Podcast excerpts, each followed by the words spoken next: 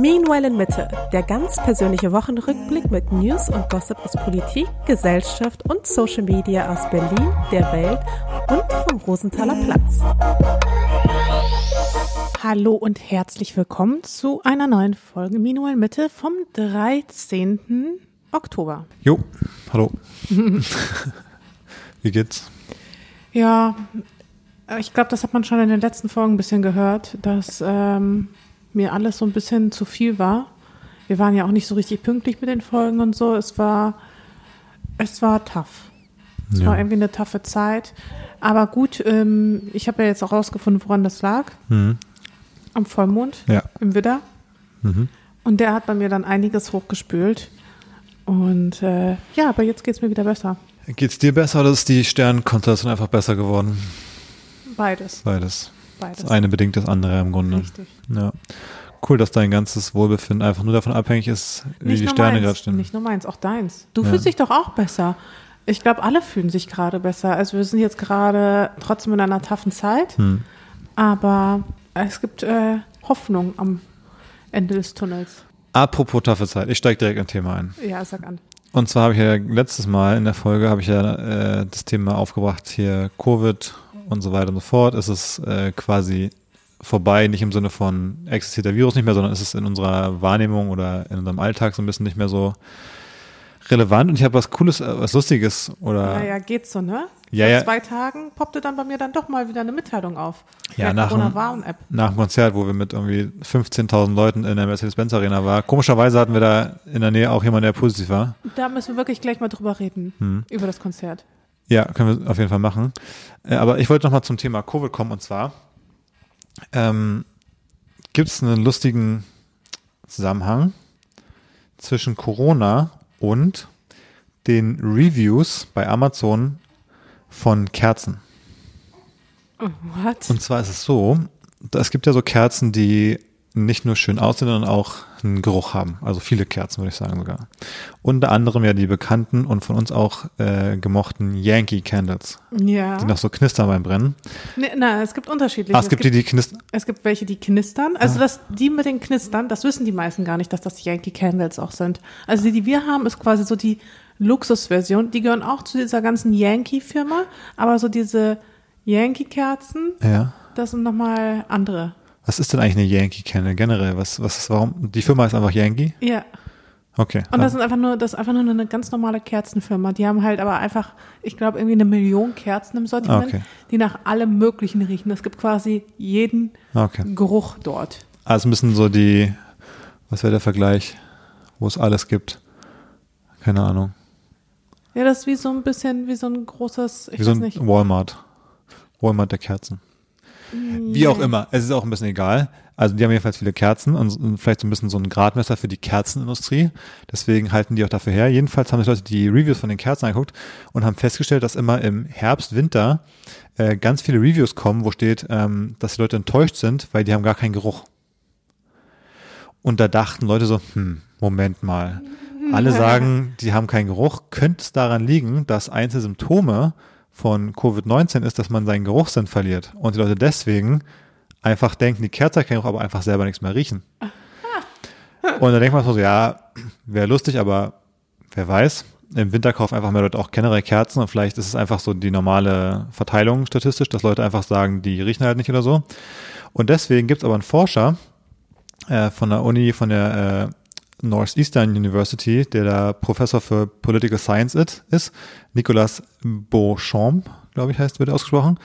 Und der hat sich das mal angeguckt, der hat da mal ein Paper draus gemacht und der hat festgestellt, dass für alle 900.000 Covid-19-Fälle pro Woche die Reviews, die sagen, dass die Kerzen nach nichts riechen, äh, ein Viertel Prozentpunkt in der nächsten Woche steigen.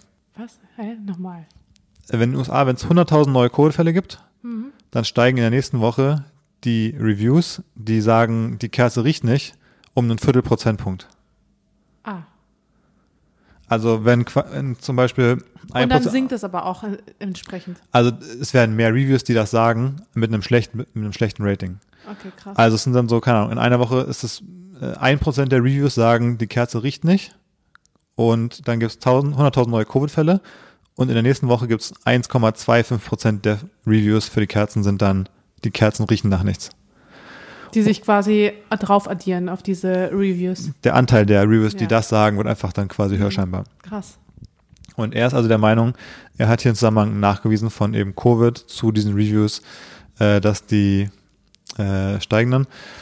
Und ähm, ja, jetzt ging es wieder los, nämlich jetzt im Herbst, dass da irgendwer einen Screenshot gepostet hat bei Twitter von wegen, ähm, Leute, es geht wieder los und hat so einen Haufen Ein-Sterne-Reviews mit, die Kerzen riechen danach gar nicht, was soll die Scheiße, gepostet meint so, äh, Covid-Season äh, geht wieder los.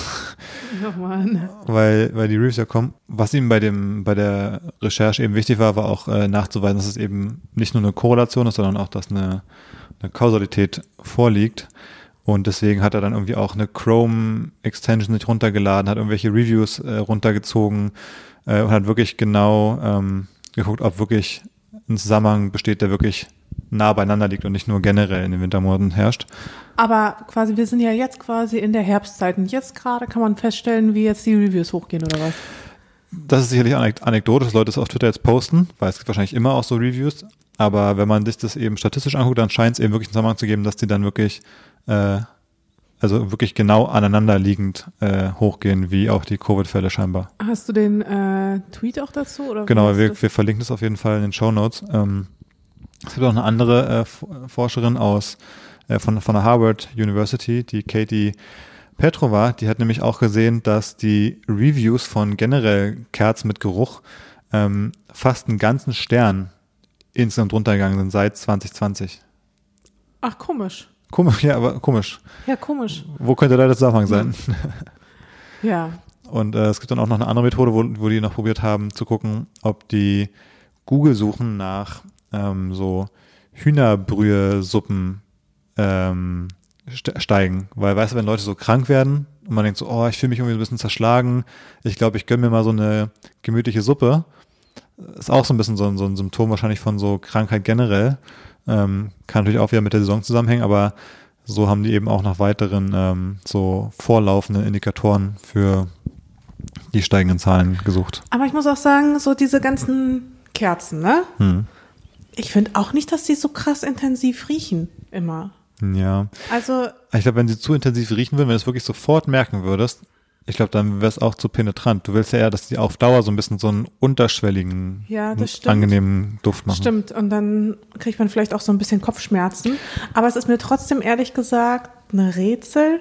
Und oh, hoffentlich mache ich da jetzt nicht irgendwelche künftigen Kooperationspartner mit kaputt. Aber es ist mir schon manchmal ein Rätsel, warum manche Duftkerzen von bestimmten Brands, also die kosten ja dann irgendwie 60 Euro oder so. Das ist schon krass. Ja, ja, Kerzenpreise sind kein Spaß. Also, aber wofür? Ich meine, kann, kannst du dich noch an dieses Experiment erinnern, wo ich äh, mal Kerzen gegossen habe? Dann habe ich es ein bisschen besser verstanden, warum die so teuer sind. Weißt du das noch? Gut, es wird ja wohl hoffentlich nicht wegen der Produktion so teuer sein. Ich meine, da werden die ja wohl hoffentlich eine Maschine haben, die das einfach gut hinbekommt. Aber vielleicht ist es einfach so, ich meine, ein Parfüm kostet ja auch viel Geld. Vielleicht ist es wirklich der Duft, den irgendwie zu extrahieren aus irgendeinem anderen Material und, und dann zu konservieren und in so ein Ding reinzubekommen. Das ist wahrscheinlich das, das Aufwendige, oder? Dann schon. Keine Ahnung. Aber ich habe auf jeden Fall irgendwie in, äh, ja, ich glaube, das war sogar letzten Winter versucht, Kerzen zu gießen und das äh, horribly gone wrong. Das ist ja wirklich. Ich habe da wirklich irgendwie die Töpfe mit kaputt gemacht. Das hat ewig gedauert, bis ich diesen scheiß Wachs da rausbekommen habe. Du hast irgendwie so einen ganzen Sonntag, warst du einfach in der Küche und hast da rumgewerkelt für am Ende wirklich nix eigentlich, oder? Hast du da war, Ja, kam da? die Kerzen, die Kerzen konnte man dann auch nicht mal verwenden, weil irgendwas damit nicht in Ordnung war. Keine Ahnung. Also vor allem, sie stehen hier immer noch rum. Ich habe immer noch die Hoffnung, dass ich sie vielleicht auch echt? mal. Ja, es gibt noch so ein paar übrig gebliebene. Hast du mal eine angezündet davon schon? Ja, Oh, und hat funktioniert? nicht so richtig. ich habe irgendwie gedacht, ich weiß nicht, da war ich in so einer Art, ich meine, es war, wie du schon sagtest, es war so ein Sonntag. Ich glaube, es war so ein bisschen verregnet im Winter. Mhm. Ich habe gedacht, komm, gehst du das Projekt mal an. Naja, äh, habe ich dann auch beschlossen, dass das definitiv, weil ich meine, manche, ich meine, in der ganzen Covid-Zeit, manche Leute haben halt Brot, Hobbys ge angefangen. Brot gebacken oder Brot gebacken. Ich weiß noch, da hatte ich angefangen, meine Nägel, meine äh, hier Kunstfingernägel Ah ja, zu machen, also diese Gelnägel. Hab daraus irgendwie ja ein ganzes Projekt gemacht und andere haben, was ich nicht, Keramik oder sowas gemacht. Ja. Und ich dachte, vielleicht sind Kerzen mein Ding, aber scheinbar nicht. so. Es gibt einfach Sachen, wo beim Selbstmachen dann das Verhältnis von Aufwand und Nutzen überhaupt nicht mehr zusammenpasst. Zum Beispiel auch Süßkartoffelgnocchi. War auch eine meiner Code-Erfahrungen, die ich dann nach unserem Rezept, wo wir dachten, die müssen wir mal selber machen, weil die finden wir bei einem Restaurant so lecker. Das war auch, das hat irgendwie zwei Stunden gedauert. Ich hab, bin verzweifelt und am Ende haben die nicht mal, waren die nicht mal von der Konsistenz irgendwie gut geworden. Also Ja, da muss man einfach war- sagen, nee, da gehe ich irgendwo hin, da bezahle ich dafür, dass das jemand anderes macht, gerne die 10 Euro und dann ist es halt cool. Ja, also merke, manche Experimente sollte man einfach lassen. Absolut. Aber das weiß man ja vorher nicht. Ich, ich wusste es ja vorher nicht. Ich habe wirklich gedacht, das könnte jetzt mein neues Hobby werden. Ja, ich habe schon manchmal das Gefühl, man, wenn man so eine Idee hört, dann denke ich schon manchmal, hm, ob das so eine gute Idee ist. Naja, Willst du nicht ich lieber weiß- für ein Euro eine Kerze im Laden kaufen? Genau, aber die kosten ja nicht einen Euro. Ich meine, Na, das, was du da gemacht hast, das, was du da gemacht hast, wär, ist aber die, ist aber die 1-Euro-Sektion von Kerzen. Du hast ja keine, keine Yankee Candle mit irgendwie, äh, Wacholder-Geruch gemacht. Nee, das nicht. Aber weißt du, erstens, es hatte nachhaltigen Gedanken. Ich habe quasi alte Kerzenreste, so habe ich es vorhin gemacht. Ich habe es folgendermaßen gemacht. Ich habe alte Kerzenreste einfach aufbewahrt und habe quasi gedacht, aus diesen alten Kerzenwachs kann ich ja nochmal neue Kerzen gießen. Also es war erstens der Nachhaltigkeitsgedanke und zweitens diese Kerzen, die ich halt immer kaufe, die kosten dann schon immer irgendwie so sieben, acht, neun, zehn Euro. Wie gesagt, aber die hättest du nicht mit deinem zusammengepanschten Zeug da ersetzt. Da hättest du trotzdem nochmal die für 10 Euro kaufen müssen. Also das ist einfach ein anderes Produkt in dem Sinne. Das, das Also wenn du ich halt. Ich dachte wirklich, wie schwer kann es sein? Das ist, als wenn du, keine Ahnung, die irgendwie aus zwei Rädern und eine Metallstange ein Fahrrad zusammenschraubst und sagst, ja, jetzt muss ich mir aber nicht das Fahrrad kaufen, du meinst aber so ein 1000 Euro Rennrad, so ungefähr, was du sagen. Da würde ich auch sagen, ja, okay, ist beides irgendwie ein Fahrrad, aber das eine setzt das andere jetzt nicht so ganz. Diese Kerzen hatten literally für mich eine Funktion. Man kann sie hinstellen und sie brennen und machen schönes Licht. Aber Und dann musst du doch auch keine für 10 Euro kaufen. Dafür, für den Effekt. Ja, Ja. naja. Ja, es ist aber generell im Leben so eine Sache, finde ich, dieses Aufwand-Nutzen-Ding. Es gibt ja häufiger so Themen, ich überlege zum Beispiel auch jedes Jahr, ähm, wenn man so diese ganzen Steuererklärungsthemen zum Beispiel, ist ja auch so ein Klassiker, finde ich, wo man denkt so, ja, ich könnte hier jetzt, keine Ahnung, 500 bis 1000 Euro sparen für die Kosten für Steuerberatung. Wenn ich es selber mache, klingt erstmal wie eine gute Idee, spare ich halt 1000 Euro, bis man merkt, dass man halt dann drei Wochen beschäftigt ist, Steuererklärung zu machen und eigentlich ein Studium braucht oder eine Ausbildung, wie man so eine Steuererklärung macht. Und dann ist es keine gute Idee mehr. Ja, definitiv nicht. Naja, du, ähm, wir hatten ganz am Anfang äh, des Jahres hatten wir eine Folge, die hieß, ähm, was war die erste sogar, als wir wieder angefangen hatten nach unserer, nach unserer Podcast-Pause, hieß Comeback, Comeback des Jahres. Ja. Und es stellt sich jetzt heraus, da lagen wir falsch mit dem Titel. Wir, also unser Comeback des Jahres war gar nicht das Comeback des Jahres. Ah, ich weiß, worauf du hinaus willst. Das echte Comeback des Jahres hat sich gestern ereignet. Das war so lustig. David ruft mich und ist so, das musst du dir anschauen. Das habe ich nicht kommen sehen. Das habe ich wirklich nicht kommen sehen. Und dann zeigst du mir einen Clip, so ein, so ein Videoclip mit so, they're coming, they're coming. Und dann war ich so, hä, was? Und ich hatte wirklich, ich hatte wirklich keinen blassen Schimmer. Ich dachte, es wäre irgendwie was Politisches. Ich dachte, vielleicht machen, vielleicht ist es so Trump oder sowas. Keine Ahnung. Irgendwie was ganz Merkwürdiges. Hm. Es ging auch so ein bisschen zu lange für einen Witz, ne? Also es war halt nicht so, dass es so 10 Sekunden so ein Witz war, Ja, sondern es genau. war halt so 40 Sekunden einfach nur dieser eine Joke mit uh, if they if they would be coming uh, und if they're coming, if all of them would be coming, so halt. Ja. Und dann stellt sich heraus, wer kommt? Es kommen Blink 182 Davids zurück. absolute Lieblingsband. Ja. Ist so ein bisschen wie mein Placebo, Mhm. ähm, wo wir gleich noch kurz drüber reden können. Ja. Ja. Jetzt kommen, jetzt können wir quasi, nachdem wir bei mir auf dem Konzert waren, können wir jetzt quasi bei Blink auf dein Konzert gehen. Genau. Zusammen abfeiern. Genau. Und Ja, ich sind alle mein- wieder da. Alle drei. alle drei aus der ähm, erfolgreichen klassischen Besetzung. Das ist ja nicht die, nicht die Gründungsbesetzung, aber es ist ja die, die bekannte, erfolgreiche. Ähm, und es ist ja, wie du schon sagst, es ist so eine Lieblingsband. Ich, ich höre jetzt heutzutage nicht jeden Tag Blink-182 beim Arbeiten, so, ne? Äh, ist, glaube ich, bei vielen Menschen auch so. Aber wenn man so eine Band benutzen, äh, so, so benennen müsste, wo man sagt, die haben so das Leben so in der, in der Phase, wo man sich auch so persönlich entwickelt, wo man so aufwächst. Äh, Da hat eine Band besonders geprägt oder die hat man da sehr eng verfolgt. Ja, oder Dann- man hat so Bilder im Kopf. Wenn man diese Songs hört, dann hat man so Erinnerungen auf einmal. Ja, die einen halt viel bewegt hat, die Band, Ja. die ja irgendwie viele Momente so begleitet hat. Äh, dann ist es für mich Blink und für dich äh, vielleicht Placebo. ja. Insofern äh, ist es dann einfach diese Nostalgie, dass so eine Band zurückkommt. Es gab natürlich ähm, dann direkt die Memes auch bei Twitter, weißt du, dieses ganze, Kennst du dieses Bild, wo dann so ein, so ein alter Typ mit so Cappy rückwärts und mit so einem Skateboard über die Schulter steht und so, äh, Du meinst, meinst Frank Thelen. nee. nee. äh, aber sagt so, how are you doing, fellow cool kids?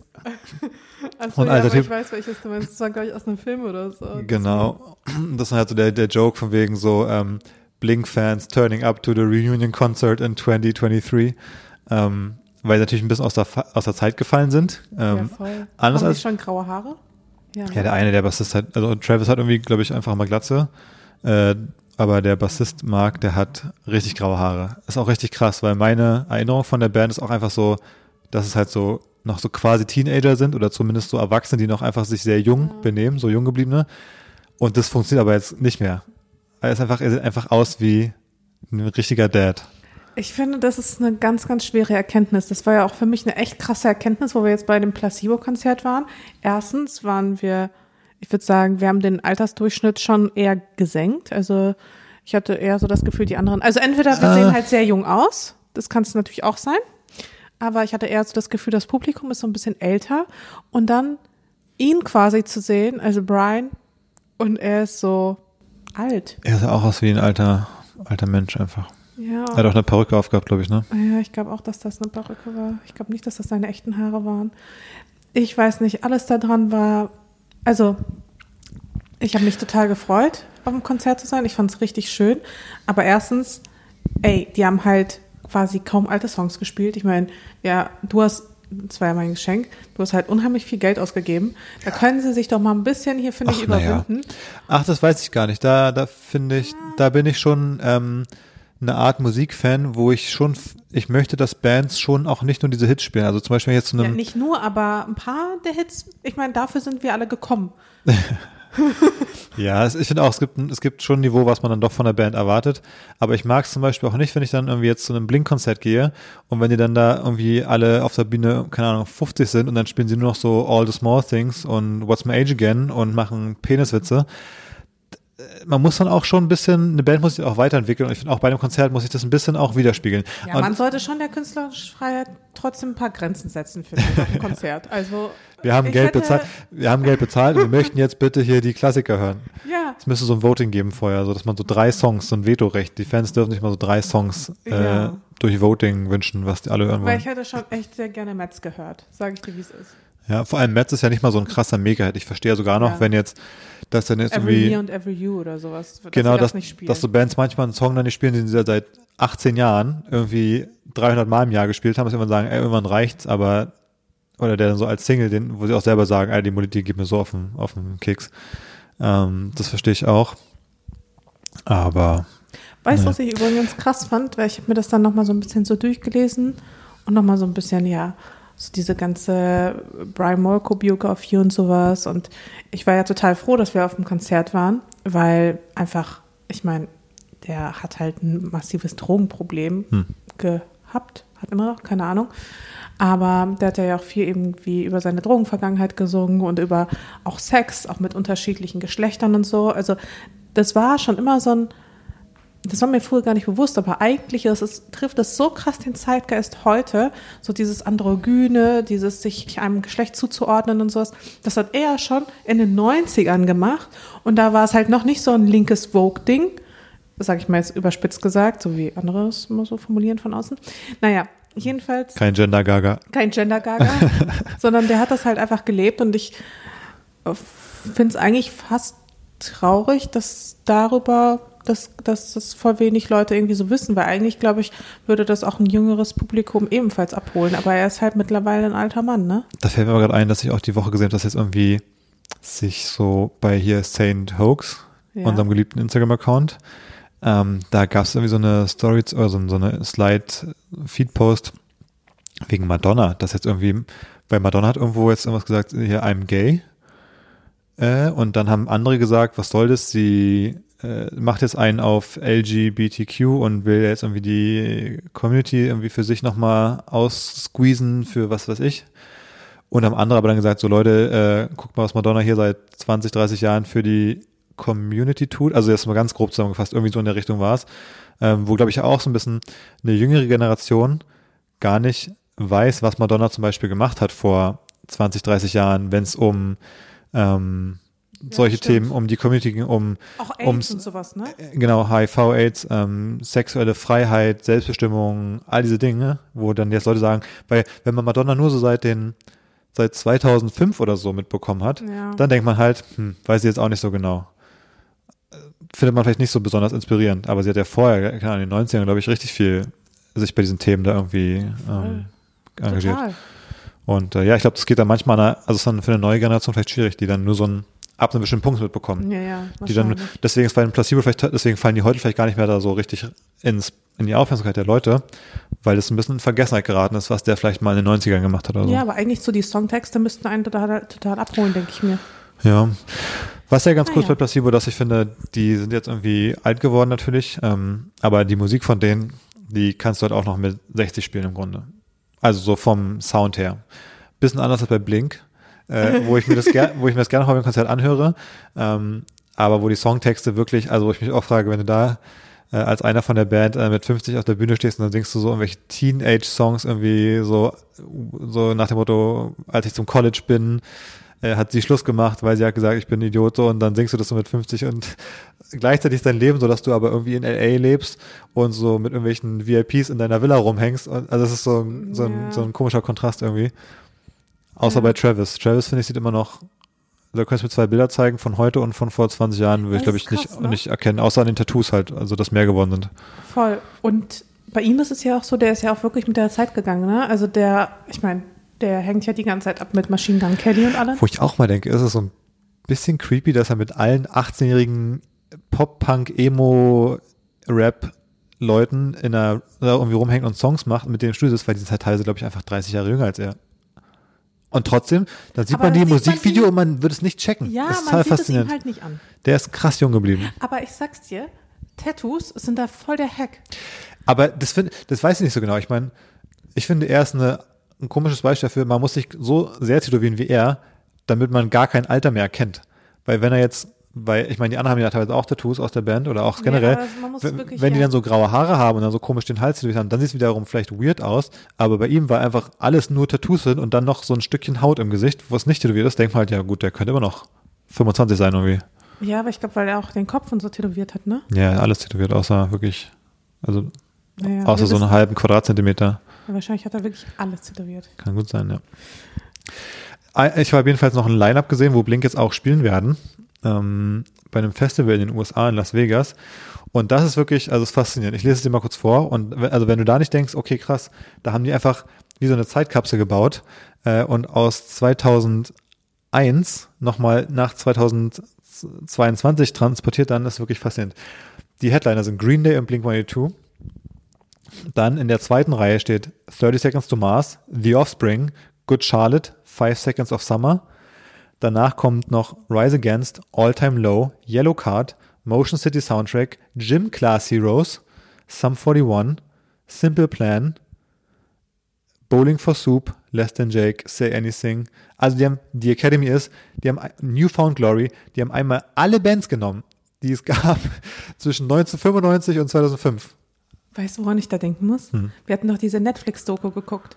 Äh, diese Festivalgeschichte, Ja. die da schief ging, hier Woodstock. Woodstock. Ja, stimmt, das ist wie so ein Woodstock-Revival jetzt wieder. Genau. Aber, ganz ehrlich, wenn ich das lese, ich will da halt hin. Ich hätte auch übelst Bock. Das sieht aus wie so ein Tag, das ist so ein, Ta- das ist so ein Sommertag, da sind so 28 Grad und du fängst irgendwie an um 11, kippst du dir das erste Bier rein und weißt, wahrscheinlich geht's über zwei Tage und weißt, die nächsten zwei Tage mache ich mir einfach keine Gedanken über irgendwas, was ich arbeiten muss, was ich irgendwie an Stress und Verpflichtung habe. Ich gehe dahin und mach einfach, gehe in den Moshpit rein. Las Vegas, sagst du. Ja, wenn es äh, hier cool in Deutschland hört. Glaubst du, die gehen wirklich in den Moshpit alle noch rein? Das ist die Frage, ob das weißt Publikum, mit das könnte, Krücken das weißt könnte, du so, oh, scheiße, ja, nee, darf ich nicht. Ich das könnte so ein richtig trauriges, gehabt. das könnte so ein richtig trauriges Festival sein, wo so ein richtiges Ja. Rentnerpublikum ist, die alle denken, sie wären noch jung, das ist aber kein junger Mensch da. Ja, ist ja auch oder auffällig. beziehungsweise alle so in unserem Alter, weißt du, schon so die ersten Vorfälle Ja. gehabt und schon so ein bisschen müde und um 22 Uhr denken wir uns, oh, pff, äh, was, was machen wir mit den, wir müssen noch die Kinder ins Bett bringen und so, weißt du? Ja, ist ja auch auffällig, dass aber Machine Gun Kelly zum Beispiel nicht dabei ist, der in meinen Augen, so was der aktuell macht, ist der ja eigentlich irgendwie Blink 182 in neu, auch mit Travis an, an den Drums ungefähr. Ich glaub. Das Aber Publikum kennt die noch nicht. Das ist die Frage. Leute, die jetzt Machine Gun Kelly gut finden, der ja eigentlich wirklich wie so eine Blink-Coverband so ein bisschen vom Sound her ist, ähm, finden Leute, die ihn gut finden, jetzt würden die zu dem Festival gehen und denken, ah, das ist ja geil. Weil das ist ja genau so. Auch Good Charlotte und Blink, die, die haben ja von den Klamotten her und so, die sehen ja dann teilweise irgendwie ähnlich aus. Und, und die- also, ich aber glaube, die haben einfach Machine Gun Kelly noch nicht auf dem Schirm. Ist noch zu neu. Weißt du, das ist so. ja, nee, wirklich. Das ist so ein bisschen. Ich Ja, glaube, so mit Mitte 20 oder so. Oder Andersrum, ich glaube, die Ende Machine Gun- 20 hörst du halt einfach auf, neue Musik zu hören. Also normalerweise. Ah. Nicht in deinem Fall, du bist so ein Musikjunkie, aber normale Leute, die halt einfach gerne Musik hören, Hm. die hören dann ab Ende 20 auf. So guck dir, guck dir Eltern an oder sowas. Die haben dann, die bleiben dann einfach in der Zeit stehen und Ja. dann haben sie ihr Repertoire, Repertoire an Songs und dann kommen vielleicht mal irgendwelche Chart-Songs mal hinzu. Aber das finde ich richtig traurig. Es kommt so viel gute Musik raus die ganze Zeit. ja, gut. Ähm, das, man hat aber andere Probleme, man hat andere Sorgen, man hat einfach nicht mehr die Zeit, sich mit neuer Musik auseinanderzusetzen. Und das ist so ein bisschen, weißt du, das ist auch lustig, dass ausgerechnet du das sagst, der im Restaurant einfach jedes Mal das gleiche Gericht bestellt, weil er nichts Neues ausprobieren will. Und manchen Leuten geht's halt eben so mit Musik. Die wollen halt nichts Neues ausprobieren, die wollen halt ihre Lieblingssongs hören. Die sind dann nicht so experimentierfreudig. Hm, Na gut. Ist wie mit Essen. Na gut. Ich finde, da ist ein Unterschied in den, also wenn man ein schlechtes Gericht bestellt, dann ist halt der Abend ruiniert, hat man auch Geld ausgegeben. Einen Song an, einen neuen Song anzuhören, kostet ja quasi nichts. Zeit, kostet Zeit. Nach, nach einer halben Minute weiß man, ob das was ist. Aber gut, das kann jeder machen, wie er will. Na, jedenfalls, ich werde im Oktober 23, glaube ich, äh, werde ich hier bei Blink in der Mercedes-Benz Arena wieder stehen und äh, im Moshpit so What's My Age Again. Ähm, Ja, sieh mal zu, dass du dir bis dahin keinen Bandscheibenvorfall oder sowas geholt hast. Oder ihn dir da holst. Ja. Oder was man so halt bekommt für Gebrechlichkeit mit dem Alter. Rücken. Einfach unterer Rücken, so ganz grundsätzlich. ja, Finger, So. Fingers crossed, dass ich gesund bleibe. Vielleicht kaufe ich einen Sitzplatz. Ja, überlass mal hier den Marsch bitte Junghüpfern. Ja. Naja, Naja. Ähm, es gibt noch ein anderes Thema, was mir sehr am Herzen liegt. Und zwar geht es um Union. Mal wieder. Mein Verein, mein geliebter Verein. Du siehst stolz Ah, aus. es proud, gibt- Proud Fan. Es gibt mal wieder ein Problem. hat, das, hat das was mit den Würstchen zu tun? Es geht nicht um die veganen Bratwürste und es geht auch nicht um irgendwelche Aussagen zu Corona und so, sondern es ist so. Es gibt einen Spieler, der spielt, ich muss mir nicht so verkneifen, dir das halt gestern Nachmittag zu erzählen, ne, weil es, ich konnte mich nur so schwer zusammenreißen, weil es wäre das perfekte Thema, was sie sonst, was sie sonst direkt erzählt hätte. Naja, es gibt jedenfalls einen neuen Spieler, seit knapp einem Jahr ist der bei Union. Mm, Alle finden ihn toll. Der spielt sehr gut, der ist so ein jungscher Typ, der ist irgendwie 23, der guckt super frech, der ist einfach funny, der macht auch lustige Tweets und so. Mm, Der kommt Er ist einfach, beliebt. der ist super beliebt, der kommt einfach sympathisch rüber, alle, alle freuen sich, dass er da ist. Es ist aber so, er äh, ist Ungar. Also er kommt aus Ungarn. Er ist Ungar? Ungar. Sagt man das so? Ich glaube, er ist ein Ungar. Also er ist nicht, er ist nicht gar. also er ist ein ungarischer Nationalspieler. Und ähm, der spielt auch für die Nationalmannschaft und so. Und ich dachte immer schon, ich finde ihn auch sehr sympathisch. Und habe immer gedacht, hoffentlich äh, findet der nicht sein Land zu cool. Also Ungarn an sich, also ich, das Land, die das- Menschen kann man ja alles, äh, ist ja immer Ich habe ein Ist ja- bisschen Angst, dass das auf so eine Erdogan und wie hieß der? der Özil. Deutsche- Özil-Nummer hinausläuft. ist ja so. Oh oh. Ähm, weil ich meine, Budapest, tolle Stadt, tolle Menschen, tolles Festival. Also ja, man kann, man kann ja wir. nie sagen, man findet es ein Land blöd oder so. Ja. Aber es gibt einfach da Entwicklungen, politisch, äh, wo man sagen kann, das ist nicht so leicht. Genauso wie in Polen dann irgendwie die Abtreibungsgesetze und so weiter und so fort. Da gehen auch viele Menschen auf die Straße dagegen. Deswegen weißt du nie genau, aus, aus so einem Land kann ja jemand sagen, er spricht sich voll dagegen aus, zum Beispiel ist ein Aktivist, um das Land voranzubringen in solchen Themen, oder man kann sagen, ich treffe mich hier mit Erdogan. Und dann gab es gestern also die Nachricht, ähm, dass dieser Spieler, Andras Schäfer, ähm, Andreas Schäfer. Andras, Andras Schäfer, Schäfer. Mit Ä. Genau, ist ein sehr deutscher Name. Da habe ich jetzt noch die Diskussion gelesen. Der hat irgendwelche, ist aber nichts Deutsches, glaube ich, was da die Vorfahren waren, sondern irgendwie sowas, äh, gab ja früher in Europa in der viele Menschen irgendwie rumgesiedelt und Hm, na, irgendwelche Sachen, warum die so einen Namen haben dann. Ähm, naja, Viktor Orban war gestern Nachmittag in der alten Försterei im Unionsstadion zu Besuch und hat Andra Schäfer besucht. Warte mal. Mhm. Viktor Orban war in der Stadt. Genau, der ist und in Berlin. Hat gedacht, ach, ich gucke mir doch mal ein Fußballspiel in der alten Försterei an, oder was? Nee, ist ja kein Spiel gewesen, einfach nur so. Ähm, er ist ja in Berlin gerade auf Staatsbesuch. Er hat sich auch mit Merkel getroffen und mit Scholz ähm, okay. zu irgendwelchen Besuchen. Er war auf irgendeinem Event. Ja, und er ist dann nachmittags halt äh, mit Polizeieskorte scheinbar aus der Innenstadt nach Köpenick rausgefahren zum Stadion an der Alten Försterei, dem Stadion von Union. Vielleicht fand er einfach, also das Stadion ist ja eine richtige hm. Sehenswürdigkeit, ne? Ja, ja, er ist da reinspaziert und hat sich mit dem Spieler getroffen und ja. Was sagt der Verein dazu? Der Verein, also das Stadion muss ja jemand auch die, da muss ja jemand die Tür auch aufmachen, im Grunde, dass der da rein kann. Ähm, das heißt, der Verein wusste davon und der Verein hat dann auch gesagt, das war ein privater Besuch, was natürlich spannend ist bei einem Staatsoberhaupt. Also wie privat kann ein Besuch von einem Staatsoberhaupt bei irgendwas sein, wo mit Polizeieskorte und so jemand vorbeikommt? Es waren dann auch der Öffentlichkeitschef, äh, der Sprecher vom Verein und der technische Direktor waren auch dabei von Union im Video und dann saßen die da und der Spieler macht dann so Handshake mit ihm und guckt happy. Dann kriegt er noch ein Trikot von Union geschenkt, was unterschrieben wird, posiert mit dem Trikot und dem Spieler äh, Viktor Orban auf der Tribüne mit dem Stadion im Hintergrund. Oh dann postet Orban so ein Video, so ein Zusammenschnitt, weißt du, so wie so ein kleines, so ein Mood, so ein, Vlog. So, ein, so ein kleines Mood Reel mit so Aufnahmen aus dem Stadion, wo man so Stadion, wo man so sieht, Union, Berlin, Kämpferverein steht irgendwie auf Ungarisch und so. Und ja, instrumentalisiert im Grunde einfach Union und den Spieler. Der Spieler, der da, denke ich, auch freiwillig mitgemacht hat, aber einfach, er zeigt sich einfach mit Union ganz offiziell. Also, weißt du, er stellt Union auch wirklich so ein bisschen in den Vordergrund, so. Toller Verein und so, ähm, postet Viktor Orban einfach und ähm, ja, schöne Scheiße. Kommt gut an in der Kom Weißt du, das Ding ist, ich meine, ich kenne ja Union nur durch dich. Mhm. Ja? Deswegen, also, ja. und ich weiß ja, wie deine Einstellung und so ist wäre Union nicht dein Verein. Aber du würdest nur die Schlagzeilen immer so lesen. Und ich würde immer nur, genau, ich würde immer nur so, dass wir diesen, diesen Hate gegen die äh, vegetarischen Bratwürstchen mitbekommen. Jetzt das. Ich sag mal so. Ja. Ich hätte ein anderes Bild von Union als das, was ich jetzt aktuell habe. Man muss vielleicht dazu sagen, dass ich natürlich, ich erzähle dir im Podcast natürlich auch Dinge, die, äh, oder auch dir generell Dinge, die vielleicht in dem diskussionswürdig sind. Zum Beispiel. Naja, aber kommt das mit dem, äh, hier mit dem Greta Thunberg-Spieler? Das habe ich auch erzählt, stimmt.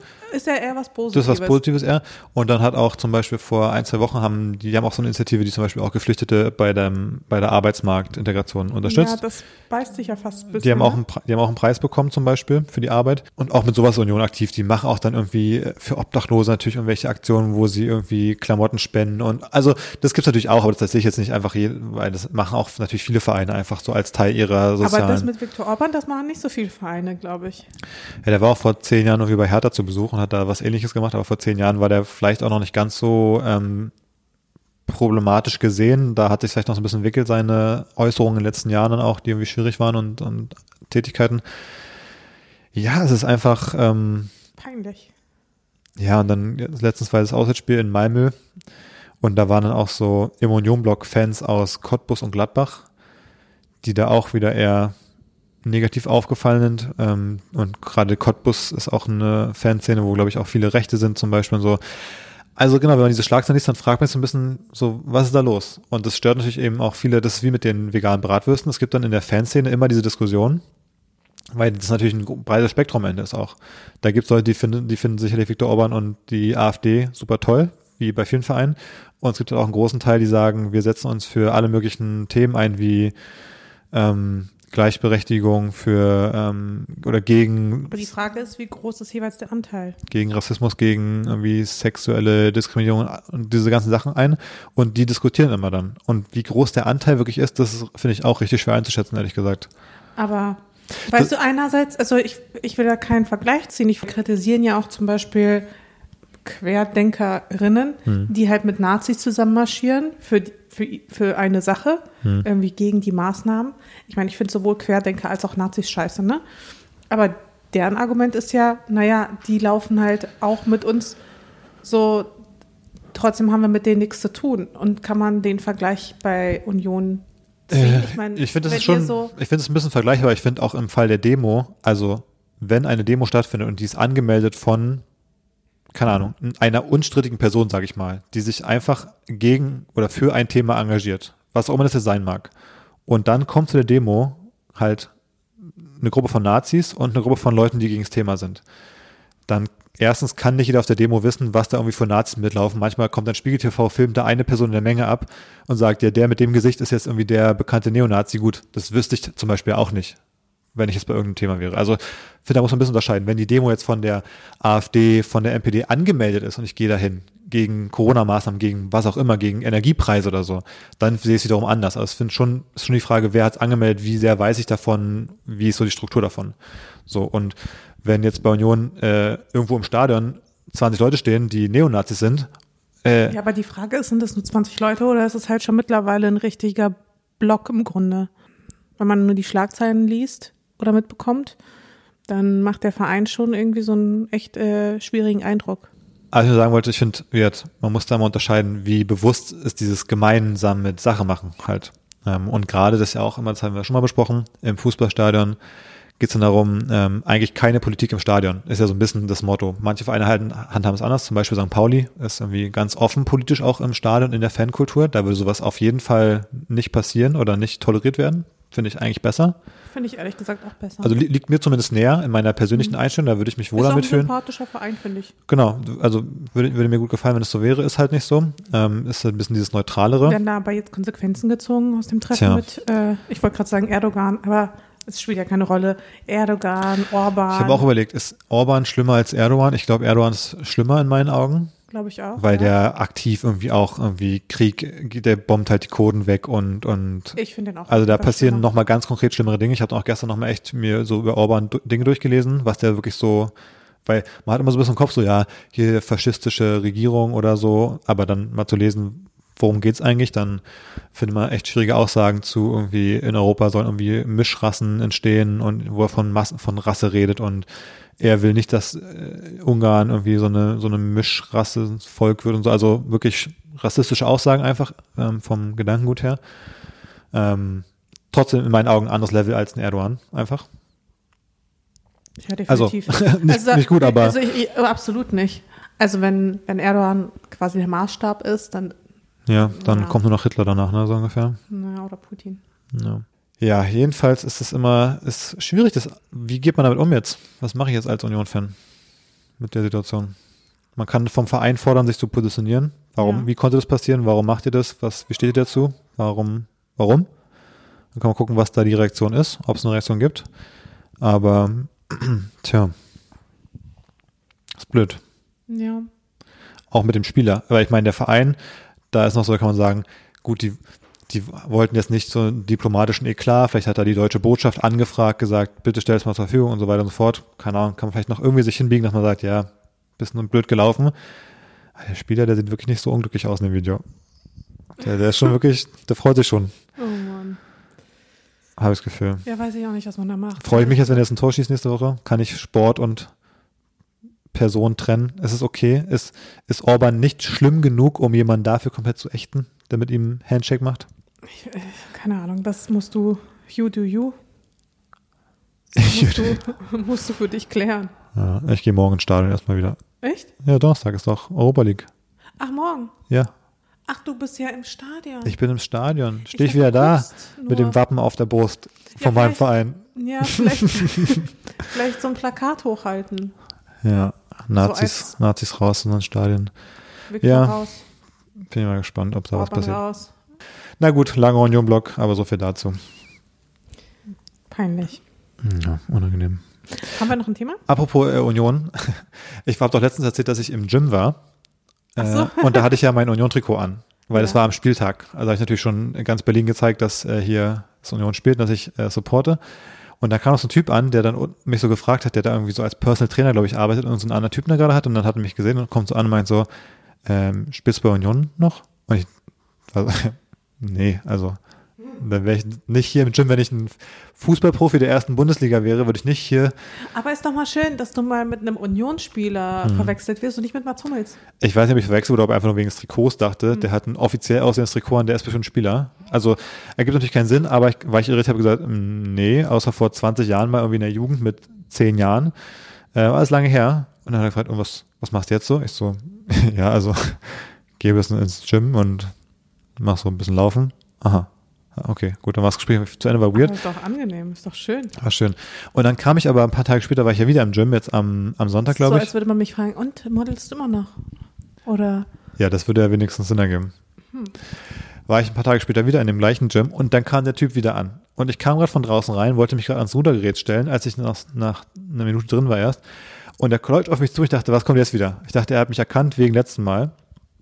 Läuft auf mich zu, kommt nah an mich ran, steht vor mir, sagt kein Wort, nimmt die Hand hoch, greift quasi Richtung mein Gesicht, greift mir in die Haare, ohne ein Wort, und holt mir ein Blatt, ein Laubblatt aus den Haaren und zeigt's mir. Und ich bin so, oh, danke. Aber ich war so irritiert. Nach der Vorgeschichte vom letzten Mal, wo er schon so eine weirde Frage gestellt hat, kommt er das nächste Mal hin, stellt sich vor mich, sagt kein Wort, greift mir in die Haare und holt mir das Blatt da raus. Und da war ich wirklich, echt, also ich, wie, ge, wie gelähmt war ich von der Situation. äh, ja, habe ich nur gesehen, äh, danke. Fandest du das übergriffig? Ich fand schon einfach richtig, richtig äh, irritiert, einfach wirklich. Ja, verstehe ich. Also, das ist ja wirklich so dein Personal Space. Was macht man denn da? Also, so, ich meine. Ja, am Ende war es ja eine nette Handlung. Ja, ja, Nur es war halt bis zur letzten Sekunde nicht klar, was jetzt passiert. Er hätte auch sagen können, dass er, dass er mir irgendwie mich anfasst im Gesicht und mich so streichelt oder so, als, als die Hand da Richtung Gesicht ging. Weil es war so, der hat auch so ein bisschen so einen, ja, einen weirden Vibe einfach. Dem würde nicht sowas durchaus zutrauen, dass er so eine komische Aktion irgendwie macht. Also irgendwie äh, ist da eine ganz komische Spannung zwischen uns beiden jetzt Oh, im Gym. Mal geil. gucken, was nächstes Mal passiert, wenn ich da bin. Hast du noch was? Mm, tatsächlich habe ich die Woche quasi nichts. Ich habe es Hm. ja vorhin ein bisschen erwähnt. Ich war einfach krass durch den Wind. Es war wirklich eine, also Woche. Woche ist gut. Es waren echt anstrengende Wochen. Ich kann dir gar nicht sagen, wann es angefangen hat, äh, dass ich irgendwie so überfordert war, aber Vor acht Wochen hat's angefangen. Kann ich dir schon sagen. ja, Am 13. Aber zwischendurch ging es ja auch voll, aber jetzt so die letzten Wochen konnte ich einfach nicht mehr. Und ich habe mich auch ein bisschen, ja, überschätzt, ehrlich gesagt, weil ich hatte ja dann doch ein paar Jobs angenommen und ja, es äh, ging dann irgendwann nicht mehr. Ja, haben wir Man hat es auch so ein schon. bisschen gemerkt, ich meine, ich habe es dann auch auf Stories geteilt, dass es mir nicht gut geht. Hm. Und ähm, es ging mir auch einfach nicht gut. Ich war auch, wir hatten ja auch ein paar Gespräche.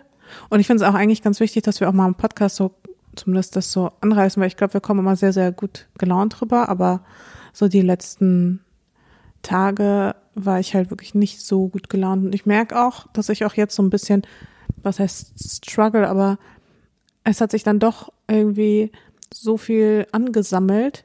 Weil weißt du, wenn du dann auch nicht so richtig gut drauf bist, dann machst du die Arbeit auch nicht so richtig gut und dann macht dir das auch weniger Spaß und bist du auch nicht so schnell. Und dann wird es immer mehr und mehr und du fühlst dich mal weiter überfordert und ähm, ja, ich war in so einem, ich merke, dass ich jetzt gerade so ein bisschen rauskomme aus diesem Teufelskreis, aber auch, weil ich jetzt auch echt ein paar Tage jetzt auch richtig viel geschlafen habe zum Beispiel.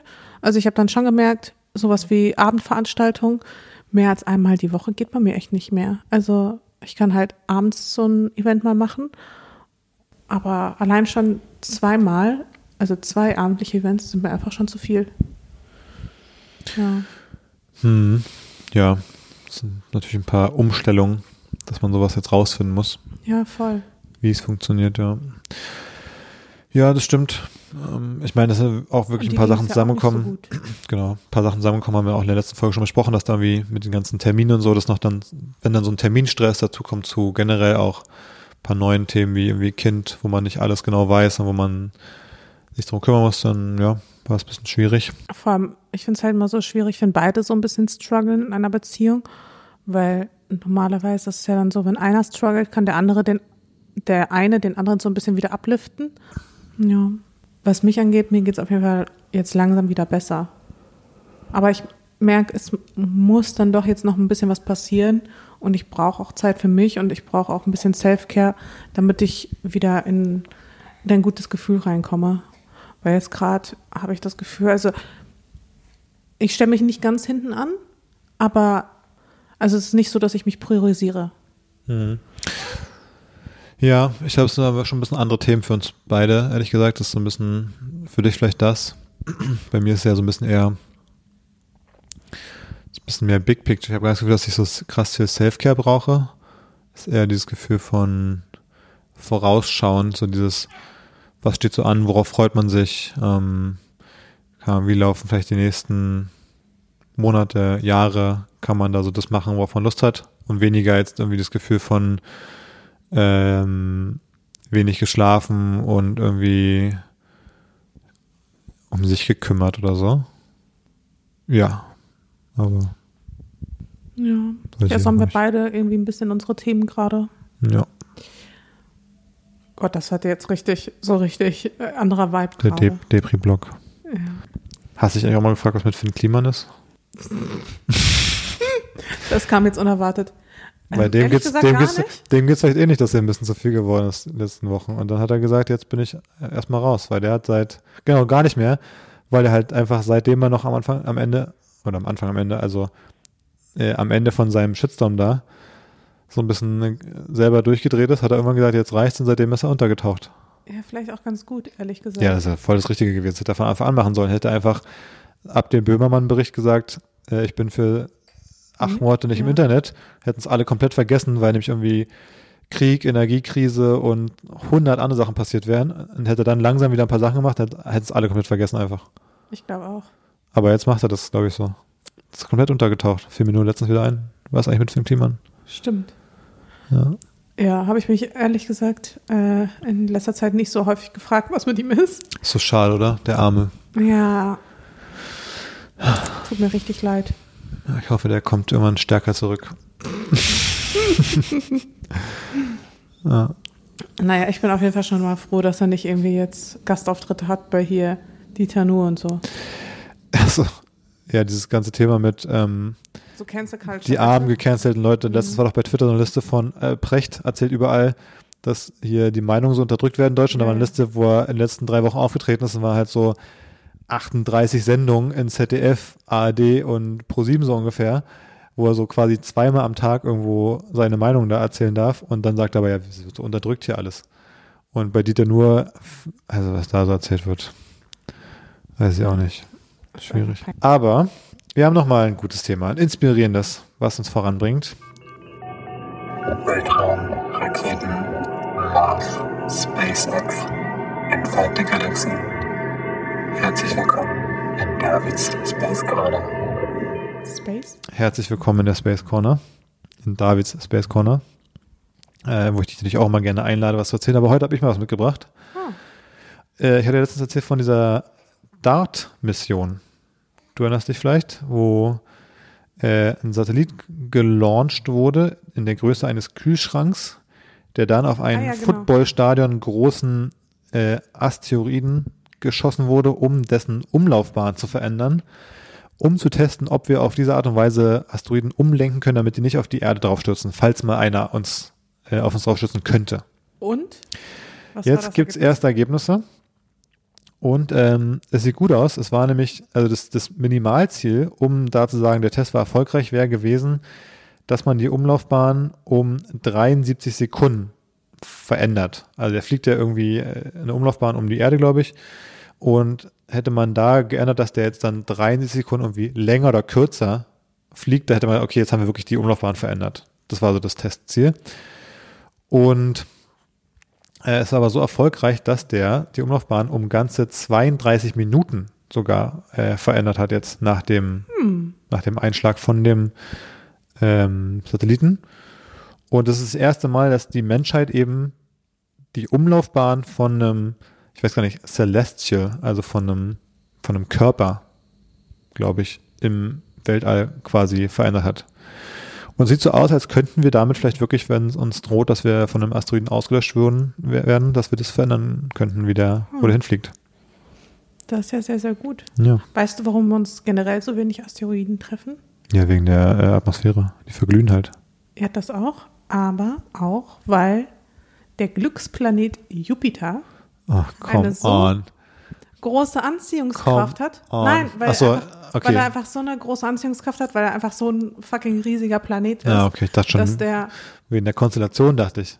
ach so, nee, nee. Das ist ein Glücksplanet, weil der steht in so einem guten Nee, nee, Verhältnis der, zu anderen also Planeten. In der Astrologie gilt der Jupiter als Glücksplanet, aber auch in der Astronomie oder Ja. Astrophysik ist es ja indirekt auch ein Glücksplanet, für uns jedenfalls, weil er halt eben so eine Masse hat und relativ nah dran ist an der Erde, dass er, dass viele Objekte dann quasi vom Jupiter angezogen Aber so werden. richtig gut funktioniert es auch nicht, weil ich meine, guck dir mal den Mond an, wie der aussieht. Der sieht aus wie so ein. Ja, wer weiß, wie der Mond sonst aussehen würde.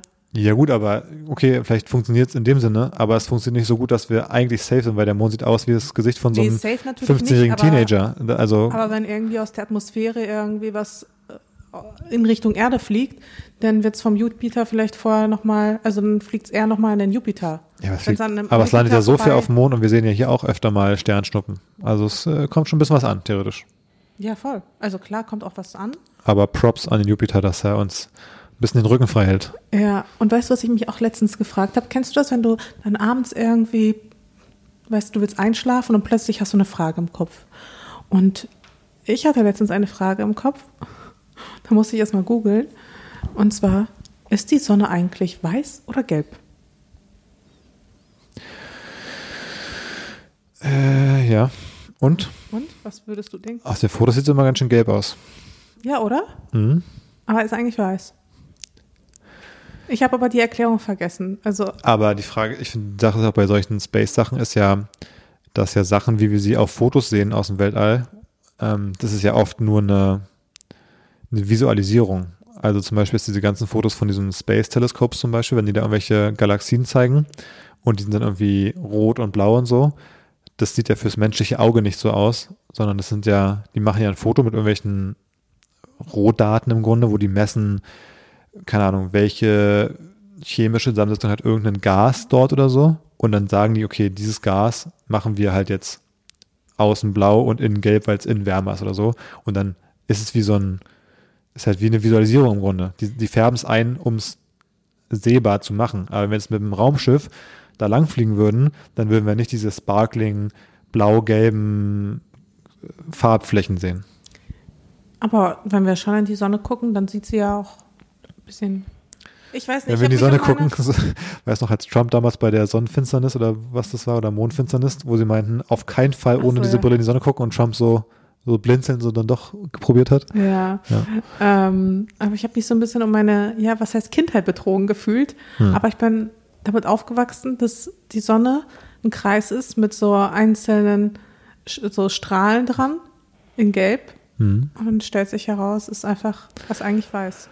Aber inwiefern weiß, also wenn es manchmal so, es gibt ja manchmal so Fotos, wo Leute dann irgendwie, ähm, wenn die ISS an der Erde vorbeifliegt, dann machen die manchmal so ein Foto, wo man so die Sonne sieht und davor ist so ein mini schwarzer Punkt, weil es irgendwie die ISS ist oder so. Und da ist die Sonne auch so super orange-gelb eigentlich.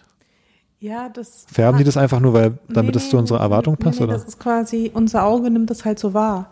Aber eigentlich, so wie ja auch Licht m, oder Weiß ist ja quasi, also da sind ja alle Farben drin. Hm. Und so ist es wohl auch mit der Sonne. Ja, das ist halt die Sache bei Farben in Space oder generell von Farben. Man kann immer sagen, ja, unser Auge nimmt es so wahr. Man kann auch sagen, Pflanzen, unser Auge nimmt Pflanzen grün wahr, aber eigentlich, und sehen wir nicht alle Farben irgendwie invertiert? Also ist nicht eigentlich irgendwas rot und dann sehen wir es aber grün, weil irgendwie die Sonne reflektiert und dann ist es irgendwie andersrum. Davon weiß ich nichts, das kannst du gerne verlinken. Aber ja, jedenfalls bin ich dann Quatsch. in so ein Rabbit Hole gefallen, wo ich auch feststellen musste, dass auch die Wissenschaftler sich nicht ganz einig waren. Aber die Mehrheit sagt wohl, eigentlich ist die Sonne weiß. Hm, na gut. Ja, also falls ihr euch das schon immer mal gefragt habt, mitten in der Nacht, so um 1 Uhr nachts, liegt ihr wach und denkt so, welche Farbe hat eigentlich die Sonne? Dann äh, kennt ihr jetzt die Antwort. Ich habe noch ein Thema für die Space Corner. Oh, okay. Und zwar ähm, habe ich was gelesen, was, was ich spannend fand. Und zwar hast, kennst du vielleicht diesen, diesen Overview-Effekt, der oft beschrieben wird von Astronautinnen, die ins Weltall geflogen sind? Ah, schon ganz oft von gehört. Overview-Effekt. Nee, du hast, glaube ich, du kennst vielleicht den Begriff nicht, dann, wenn du so jetzt dich drüber lustig machst, aber du weißt, glaube ich, was die beschreiben, dass sie sagen, ja, als ich von der ISS die Erde gesehen habe, da habe ich verstanden, wir sind, wir sind all one Ach so. human race und äh, wir müssen gucken, dass die Erde, dass wir die bewahren. Die sieht so schön aus, diese blaue Kugel im schwarzen Weltall und es ist so besonders, jetzt müssen wir alles dafür tun, dann kommen die zurück und sagen jetzt Umweltschutz und so weiter und so fort. Ja, doch. So, dieses Thema so. Ja. Und ähm, das ist ja, also ich würde sagen, das ist so eine der Haupterfahrungen, von denen man immer hört, dass davon berichtet wird. Aber es gibt einen anderen Effekt und der war in den ja, 50ern und 60ern irgendwie bekannt, als es gerade angefangen hat, diese ganze Space Exploration Geschichte. Also als dann so die Apollo-Missionen waren und als hier Yuri Gagarin als erster Mensch irgendwie im Weltall war und so Geschichten, da haben nämlich Leute von einem sogenannten Break-Off, also Astronauten und Astronauten von einem Break-Off-Effekt berichtet. Und das war im Grunde so ein bisschen das Gegenteil, nämlich die haben sich nicht mit der Erde verbundener gefühlt, als sie sie von oben gesehen haben, sondern haben gesagt, die haben sich so wie aus der Atmosphäre der Erde entfernt und hatten das Gefühl, sie wären so losgelöst gewesen von der Erde, als wären sie nicht mehr Teil gewesen von diesem menschlichen Lebensraum und bekommen dann Atemprobleme. Da gab es dann sogar so Kampfpiloten, die können ja teilweise scheinbar auch ziemlich hoch fliegen, also irgendwie auf ähm, ja, paar tausend Kilometern, äh, paar, hund, paar Kilometern Höhe und hat dann auch so Atemprobleme. Nämlich so in 20.000 Metern Höhe schon. Ja gut, kriegst du ja wahrscheinlich eh so Atem. Nee, die haben ja eine Atemmaske auf beim Fliegen natürlich im Kampfjet. Also eigentlich kriegen die ja Sauerstoff, aber die haben einfach eine körperliche Reaktion, dass die nicht mehr so gut atmen können und wollen. Ähm, und das war irgendwie so ein Effekt, ähm, der dann wirklich auch erforscht wurde. Dass es ein Problem ist, dass man dachte, wenn Menschen ins Weltall fliegen, dann äh, halten die es vielleicht nicht aus. Weil du, es muss wie so ein übernatürlicher Effekt sein, dass du denkst, ich bin aus diesem natürlichen Lebensraum entfernt und mein Körper kriegt nicht mehr die Connection hin, dass obwohl ich aus diesem Lebensraum raus bin, wo ich existieren kann, dass ich trotzdem noch existieren kann, weil halt künstliche äh, Lebenserhaltungsmaßnahmen hier sind. Aber was dein Geist es nicht checkt. Ja, vielleicht waren die Menschen in den 50ern mental einfach noch nicht so weit, Ja. den Weltraum zu erobern. Genau, und scheinbar wurde das aber irgendwie dann durchbrochen natürlich mit den ganzen anderen Missionen und irgendwann hat man dann verstanden, okay, das, das klappt scheinbar. Und dann wurde das eher durch so eine, ja, ein bisschen romantisierende Erzählung scheinbar auch ersetzt. So ein bisschen, als der Erste erzählt hat, wie toll es ist, dann haben die anderen so ein bisschen gedacht, ja Mensch, wenn die Person das so, so mega fand, dann kann ich jetzt nicht ankommen und sagen, ja, so richtig supi war es nicht. Also eigentlich habe ich mir gedacht, irgendwie ist es nicht so cool hier oben äh, im Weltall und die Erde, ja, sah auch ein bisschen blöd aus, sondern haben alle dann so ein bisschen, vielleicht so ein bisschen nacherzählt, diese, diese Erzählung von so, wir sind alle die Menschheit, wir müssen zusammenhalten und so. Ähm, Vielleicht ist es aber auch krass, weil seit den 50ern hat sich die Erde ja auch extrem verändert. Also sind ja viel mehr Lichter und sieht vielleicht quasi so ein bisschen lebendiger aus, weißt du, was ich meine? Also, dass man Nachts viel mehr real, realisiert, Ja. ah, da, da passiert ja was, weißt du, das sind halt, das sind halt Menschen und die leben halt so ihr Leben und ja, vielleicht, weil sich die Erde auch selbst so ein bisschen verändert hat ja. durch unser Zutun. Ja, fand ich jedenfalls spannend, dass das so ein bisschen, äh, in den seit den 70ern ist dieser Break-Off-Effekt so ein bisschen aus der Literatur wohl verschwunden. Einfach so von so einem Momentum her bei der, äh, wenn auf Nachfrage sagen auch die heutigen Leute immer noch, die im Weltall sind, dass sie das trotzdem spüren. Aber die reden halt irgendwie weniger drüber. Ja, ist, glaube ich, auch nicht so gut für die Raumfahrt. Ich meine, stell dir mal vor, Ja, sonst, sonst richtig rausgeschmissenes Geld. also, will mein Geld zurück. so wie mit den Kerzen, So. die nicht mehr riechen. Ja, Das war nicht das, was ich gekauft habe hier. du bist in so einer engen Raumkapsel, du, alles ist unkomfortabel, du spürst dich selbst nicht und dann findest du es nicht mehr geil. Ja. Also richtig hier eins von fünf Sternen. Auf Yelp. ja. Ja, Na Juti, das war's von meiner Seite. sehr gut. Ja, Leute, äh, ich hoffe, wir schaffen es dann ab jetzt wieder ein bisschen regelmäßiger, äh, den Podcast zu posten. Heute ist ja schon mal ein ganz guter Anfang. Und ich würde sagen, bis nächste Woche. Bis dann. Tschüss.